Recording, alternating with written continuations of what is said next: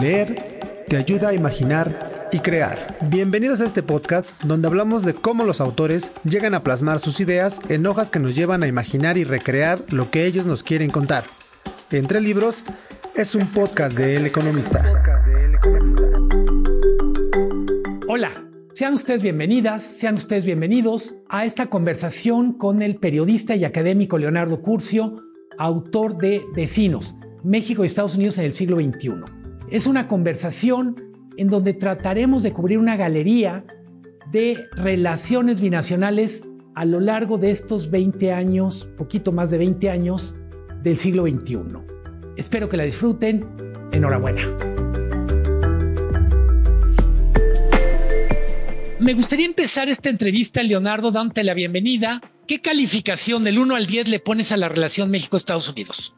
Yo le pondría un siete y medio a diferencia de doña Hillary Clinton que le puso un 6 porque finalmente con muchos gruñidos y muchas lamentaciones es una relación que va en el fondo acumulando elementos de experiencia institucional y a pesar de la desconfianza y asimetrías es una relación que a lo largo de los años ha venido construyendo un entorno diferente, director.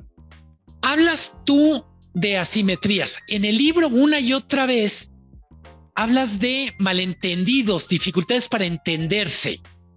¿Cuál dirías tú que es el principal malentendido entre México y su principal socio comercial? Pues el primero es básicamente esto que llamo yo la intersubjetividad, que no es otra cosa que la forma en que ellos nos ven a nosotros y nosotros los vemos a ellos. Si tú preguntas en cualquier auditorio cómo ven a los Estados Unidos, si es estudiantil, te dicen las universidades a las que quiero estudiar, si es efectivamente mercados de trabajo, pues te dicen el lugar al que quiero ir a trabajar. En fin, Estados Unidos es en muchos sentidos una fuente de inspiración. Queremos imitar, vamos, hasta la forma en que nos llamamos aquí en México, de darnos esta imagen de que lo anglo es mucho más atractivo que lo nuestro y a la inversa, no nos ven necesariamente como un país envidiable, nos ven como un país agradable, con puestas de sol maravillosas, un gran socio comercial con el que se hace negocio, pero la principal asimetría es que nosotros lo seguimos viendo a ellos como una solución y nosotros eh, y ellos a nosotros nos ven como un país con el que hay que trabajar. No siempre es fácil, por tanto, en materia de percepciones, quizá tengamos la simetría más fuerte. Yo sigo sosteniendo, tú me lo has oído, director, en varias ocasiones, que la prioridad que debería tener la política exterior de este país es mejorar la imagen y la reputación de México en el exterior para que nos vean como un aliado, como un socio en el cual se puede confiar. Cuando uno ve la portada de tu libro, esta frase, México, Estados Unidos, vecinos, uno piensa en este libro famosísimo de vecinos distantes. Sigue siendo una vecindad distante. No, ya no es. Eh, yo sostengo que tenemos, por eso le puse 7.5, a pesar de los pesares, una relación muy cercana. Hoy México, fíjate, desde que se escribió aquel libro de vecinos distantes al México de hoy, hoy pues este es un país que exporta cuarenta y tantos mil millones de dólares al mes a los Estados Unidos, lo cual pues es eh, ciertamente una proeza cuando tú ves el eh, mecanismo de integración que hemos logrado en el arco de 30 años, pues la verdad es que ya no somos vecinos distantes, somos vecinos. Hacemos muchos negocios, la industria automotriz exporta 13 mil millones de dólares al mes. En fin, no sigo porque las cifras tú las conoces mucho mejor eh, que yo. Sí se ha logrado una interacción profunda en ese ámbito, en el ámbito de los negocios. Hoy la locomotora más importante del crecimiento económico mexicano es el sector externo y hay otros ámbitos donde pues somos mucho más que vecinos. México depende en gran medida de las remesas y hoy si le echas un vistazo a los, a las, a los elementos, a las bases demográficas de los dos países encontrarán, encontrarás, te encontrarán tus lectores y tu audiencia que somos, pues eh, tenemos una, una población compartida de varios millones, es decir, hay muchos millones que tienen los dos pasaportes, México, Estados Unidos, hay una comunidad México-americana muy influyente y hay una comunidad que también se expresa en México como una realidad diferente. Por tanto, somos hoy vecinos ya no tan distantes. Eh, te quiero preguntar un poco con, sobre el taller del libro. Tú eres un académico con muchísima experiencia y también un periodista muy respetado. ¿Cuál caja de herramientas funciona mejor para, para conquistar este santo grial que es la relación México-Estados Unidos.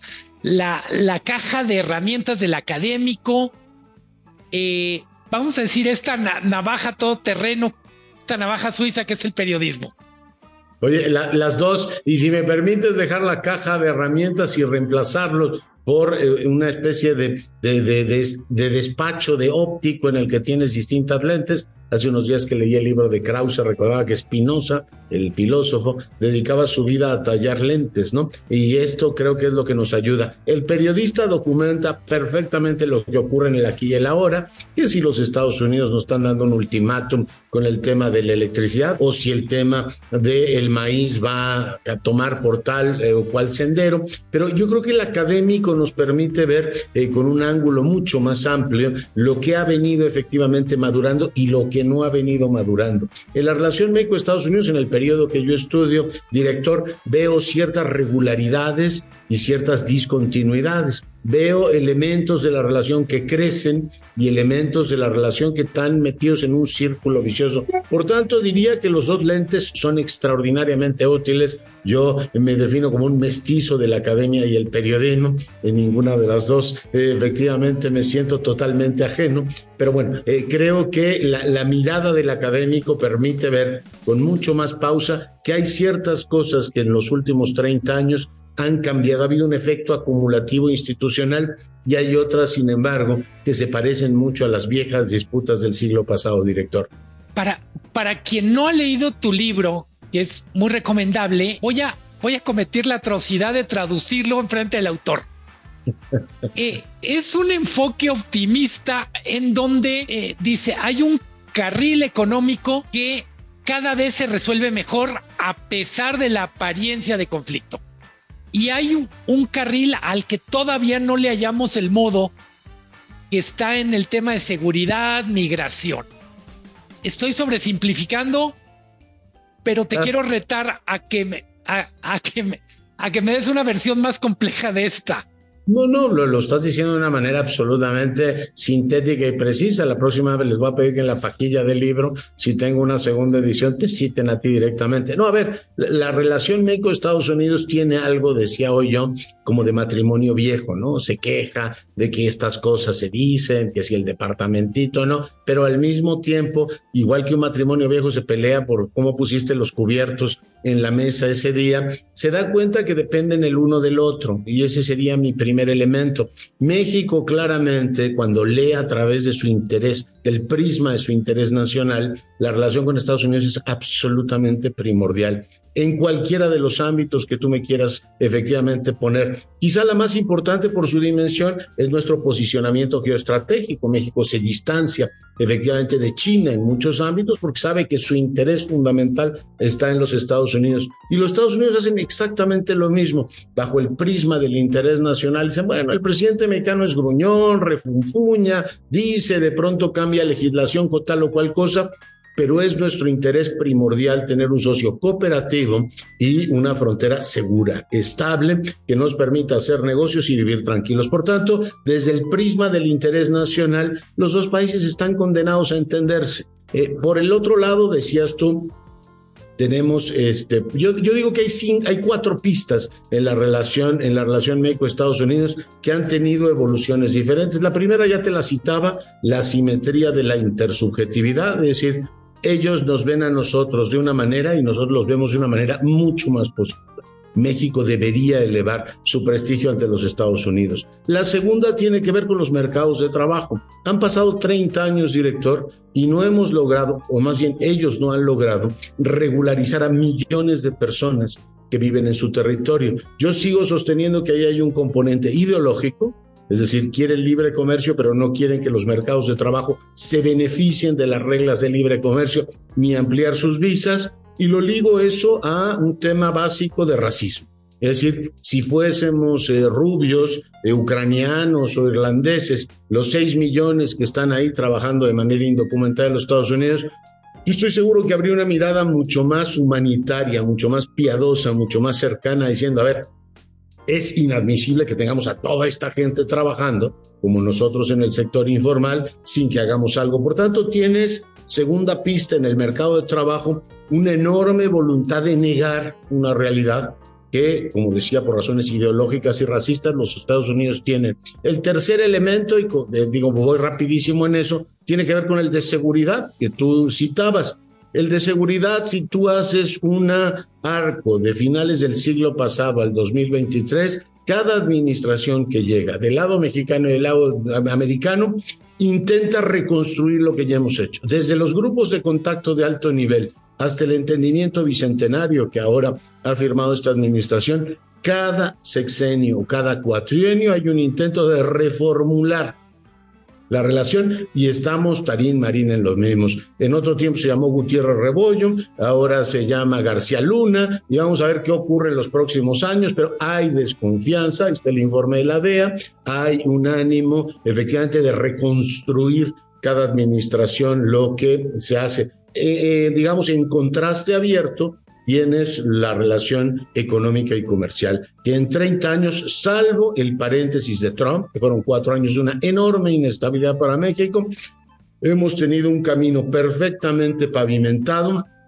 con reglas, incluso ahora tenemos paneles de controversias perfectamente establecidos, con lo cual pues tienes un contraste, son cuatro pistas. Una es una autopista hiperpavimentada de seis carriles y el otro, mi querido director, es un camino de cabras, ¿no? Por donde van efectivamente, pues surcándose, hay una serie de peligros, charcos y todo lo demás. así veo sintéticamente la relación.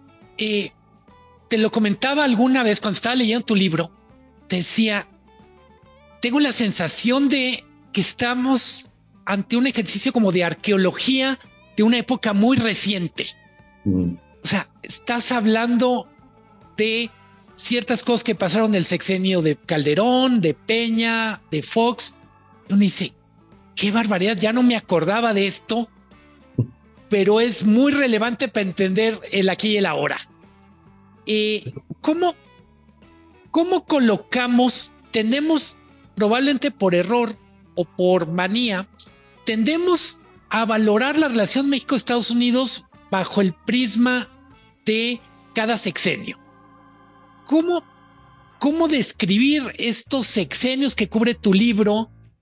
Eh, ¿En dónde nos ha ido mejor y en dónde nos ha ido peor? Visto de manera muy simple, bajo esta lente del, del ultranacionalismo, diríamos, bueno, hay sexenios donde se defiende la soberanía y hay sexenios donde se entrega. Sé que no es correcto, que es hasta cierto punto absurdo, pero el papel de un académico, de un buen periodista, es retar a quien tiene una visión simple a cambiar esa visión simple por una visión más compleja. Platícame estos sexenios que cubre tu libro. Pues fíjate, yo hablo por supuesto del siglo XXI, en todas cosas, porque bueno, y cumplimos 200 años de la relación y ha habido varios libros de corte histórico. Yo creo que hay que centrarnos en lo que tenemos ahora para proyectar cómo vienen los siguientes años. Y a mí este tema de la soberanía, que ha sido efectivamente más o menos este, utilizado en el discurso político en los sexenios que han corrido, la verdad es que hay que leerlo desde mi punto de vista como un elemento acumulado. En el caso de las federaciones, México y Estados Unidos son federaciones, estamos muy familiarizados con una cosa que se llama doble soberanía. Y doble soberanía significa yo cedo una parte de mi soberanía para crear algo más amplio, el Estado de Querétaro, cede su política exterior o su política de defensa, Estado soberano, y se lo da a la federación. Sigue siendo Estado soberano, pero refuerza su posición al delegar. México, ¿qué ha hecho? Pues México ha venido jugando con los Estados Unidos en la creación de esta región, este efecto de doble soberanía. Ya no tenemos política comercial, nos inhibimos de tenerla en favor de darle certidumbre a los vecinos.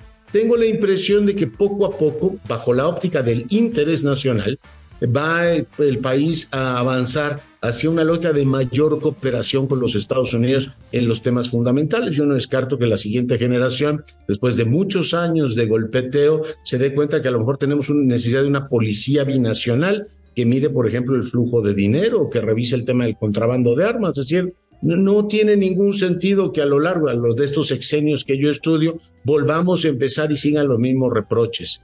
Por último, hace falta que México formule, director, de una manera muy clara, yo pongo ahí los discursos de todos los presidentes, qué demonios queremos en el futuro, qué tipo de relación queremos en el ámbito de la seguridad. Calderón dio un discurso memorable ante el Congreso de los Estados Unidos, le recordó el tema de las armas, lo que tú quieras, pero no formuló de una manera clara qué es lo que quiere México. Se supone que el elemento más articulado de dónde se refleja el interés nacional en mexicano en la relación con Estados Unidos de seguridad era Mérida, la, iniciativa Mérida, pero llegaron el gobierno de Peña Nieto primero y el de López Obrador después diciendo, eso no. Yo, yo, yo leí, por ejemplo, el documento de López Obrador, el programático, el plan nacional, y no sé para él cuál sería el óptimo en materia de relación con los Estados Unidos. Por tanto, México tiene que hacer un esfuerzo, las élites políticas mexicanas, por definir una aspiración. Es decir, ¿cuál sería el mecanismo? ¿Cómo nos sentiríamos cómodos con los Estados Unidos? Hoy está claro en el ámbito económico y comercial, en el ámbito de la seguridad, tú vas y preguntas y te dicen respeto a la soberanía, pero el respeto a la soberanía resuelve los temas no estamos hablando de problemas en que hay, eh, digamos, una intervención de distintos niveles, agentes eh, binacionales y subnacionales. A propósito de la población binacional, también buena parte de los delincuentes tienen las dos nacionalidades, los tienes de un lado y de otro. ¿eh? Por tanto, es familia compartida. En fin, sí creo que en ese frente habría que hacer un esfuerzo muy fuerte por definir hacia el futuro. Espero que ahora que vienen las elecciones del 24, los candidatos sí se esmeren en decir, a ver, nuestro ideal, el tipo de relación, el tipo de modelo, el modelo con el cual nos relacionamos con Estados Unidos debería ser este. Y yo sospecho que igual que ocurre en lo económico, la idea de una soberanía compartida es la mejor manera de avanzar y no estas soberanías excluyentes y competitivas. Eh, voy a aprovechar la estructura del libro para metafóricamente invitarte a hacer como una especie de caminata por una galería. Mm. Tenemos al primer presidente que cubre tu libro, Vicente Fox. ¿Qué estamos viendo en, esa, en ese retrato de ese sexenio, relación México-Estados Unidos? Una gran lágrima nostálgica. Fíjate que Fox tuvo el mejor ambiente que presidente alguno haya tenido. México ingresaba una democracia, digamos a la liga de las democracias, y cambiaba su discurso este del lamento de nosotros, pobres, y se planteaba como un socio norteamericano, un socio norteamericano de gran calado. Eh, lo que ocurrió fue que se nos cruzó el 2001 eh, y en este caso la tragedia de Vicente Fox es que toda la agenda que iba a desplazar, parecía que era muy ambiciosa, quedó absolutamente frenada. Termina su sexenio, o sea, eh, arranca el sexenio con el optimismo y terminamos el sexenio con el consuelo de Aspan, que fue cómo equilibramos seguridad y prosperidad y tratar de darle un nuevo dinamismo a la, a la, relación. En este caso diría en esa galería veo un Vicente Fox con un lagrimón diciendo, el mundo pudo haber sido diferente, pero se me cruzó un avión en las Torres Gemelas. Luego caminamos unos poquitos pasos y tenemos a Felipe Calderón,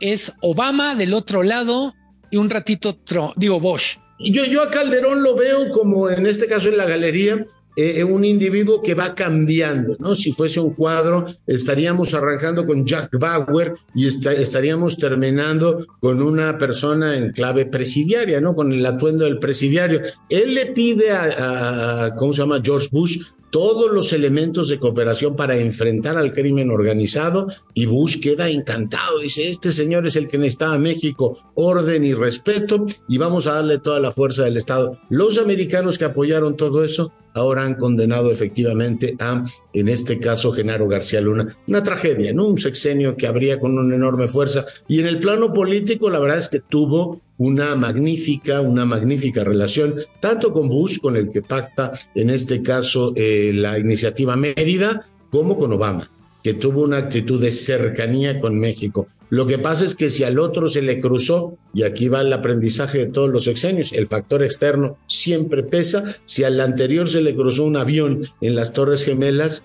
a Calderón se le cruzó la crisis del 2008, que imposibilitó en buena medida el que los Estados Unidos pudieran tener un papel mucho más eh, dinámico en la prosperidad y en consolidar posiciones. Entonces, ojo con el factor externo, tú puedes tener eh, una relación bilateral más o menos bajo control, pero de pronto vienen estos meteoros y te descuadran absolutamente todo, director. Seguimos avanzando o retrocediendo según cada quien lo quiera ver. Llegamos al cuadro de Enrique Peña Nieto.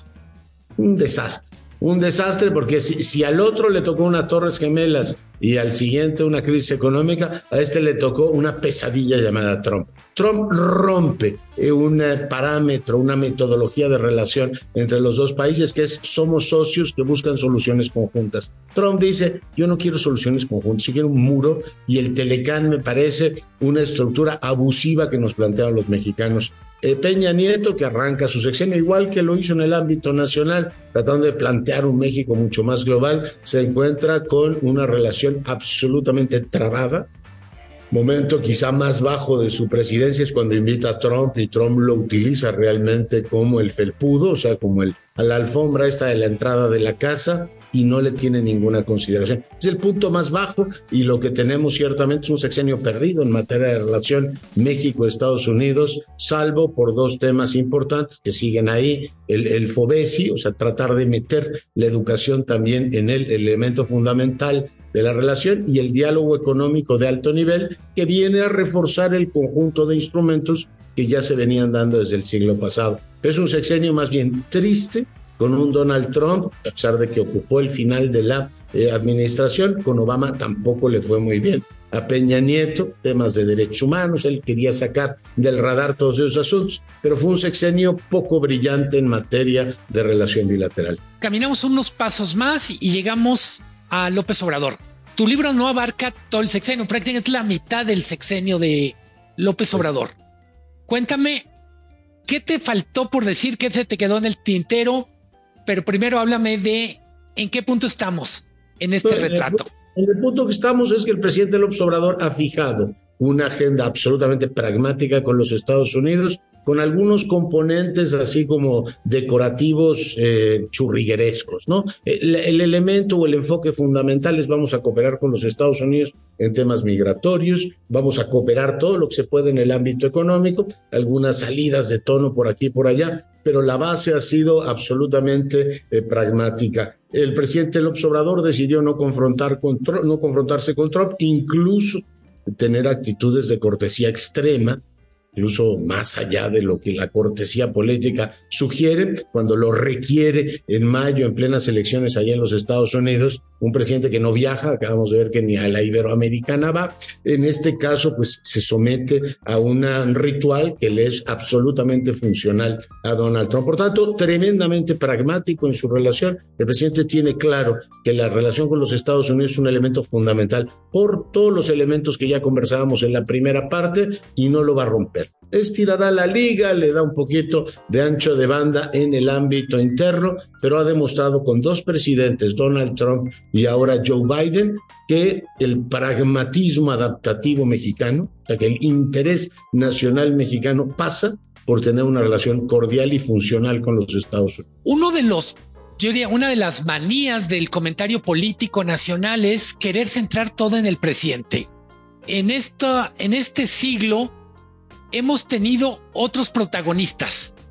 Eh, yo ya, protagonistas, villanos, a quienes tenemos que incluir para entender mejor la relación. Estoy pensando en cancilleres, estoy pensando en secretarios de la defensa, en algunos casos a grandes corporaciones. ¿A quién invitarías tú en una cena para que nos ayudara a armar este rompecabezas de una relación bilateral que no se agota en las llamadas presidente a presidente? Yo al director del economista e invitaría también a los directores de medios. buena parte de lo que ocurre en México no es necesariamente bien explicado por la prensa norteamericana y pues, los grandes conductores de televisión. La cobertura mexicana es muy mala. A ellos los invitaría. Creo que hay que mejorar. Se ha hecho el trabajo también con legisladores. Este presidente ha tenido, igual que la baja consideración que tiene por el legislativo mexicano, lo ha tenido con el legislativo americano. Ahora estamos pagando eh, eh, eso esos platos rotos.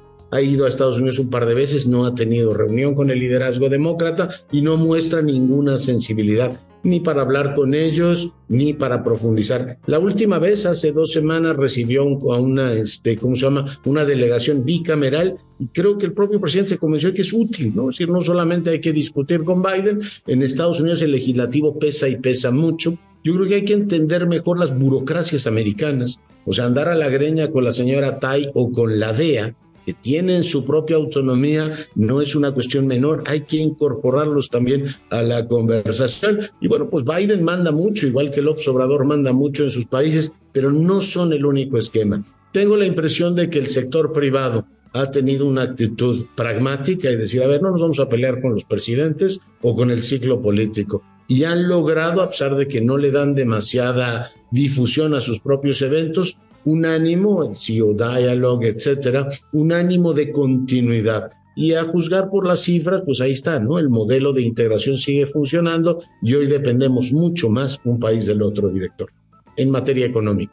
Eh, para terminar, eh, en estos 20 años hemos visto que van creciendo algunos temas para los que no estábamos preparados. Claramente medio ambiente si tuviera un pequeño reproche que hacer al libro, es en estos 20 años de, lo que va el siglo, medio ambiente se está volviendo un tema mucho más relevante que ninguno de los dos gobiernos quiere tratar con seriedad. Y estoy pensando en cómo nos va a juzgar la generación que viene por lo que pudimos resolver o, o literalmente por lo que escondimos debajo de la alfombra medio ambiente.